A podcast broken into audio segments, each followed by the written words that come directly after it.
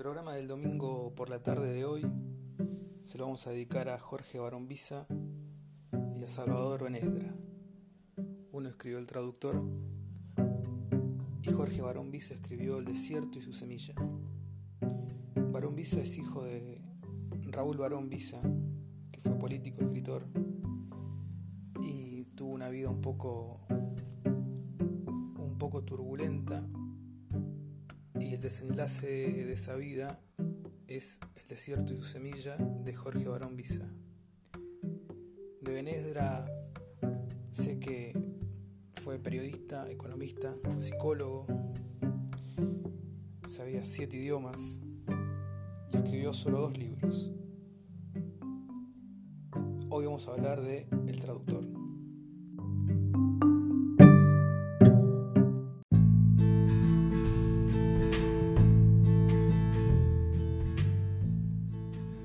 Jorge Barón Visa sabemos que nació en 1942 y se suicidó en la ciudad de Córdoba el 9 de septiembre del 2001, como dice la contratapa de su libro El desierto y su semilla, libro que trata sobre la descripción del asesinato y de la muerte y del agonizar de la madre, esposa de Raúl Barón Visa, quien le tiró ácido en la cara para luego recluirse en su habitación y pegarse un tiro.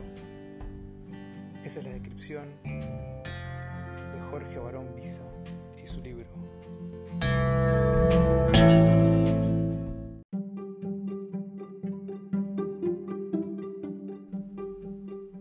El traductor de Salvador Benesdra está transitado por Ricardo Sevi, que es el protagonista, un traductor de una editorial de los años 90 que poco a poco va enloqueciendo, poco a poco se va ensegueciendo, oscureciendo. Es un tipo lúcido, inteligente. Ricardo Sevi, el protagonista, se cruza con una historia de amor fatal. Historia de amor que gracias al documental Entre Ojos Universalmente Pardos nos enteramos que podría haber sido su última mujer. El traductor es un libro grande, largo, tremendamente hermoso quizás, por uno de los mejores escritores de los últimos años.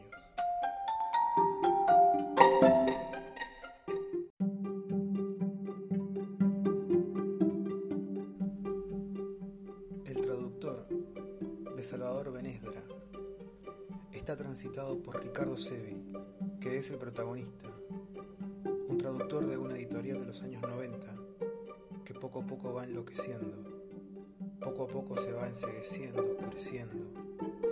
Es un tipo lúcido, inteligente. Ricardo Sevi, el protagonista, se cruza con una historia de amor fatal. Historia de amor que gracias al documental Entre Ojos Universalmente Pardos nos enteramos que podría haber sido su última mujer. El traductor es un libro grande, largo, tremendamente hermoso, escrito, quizás,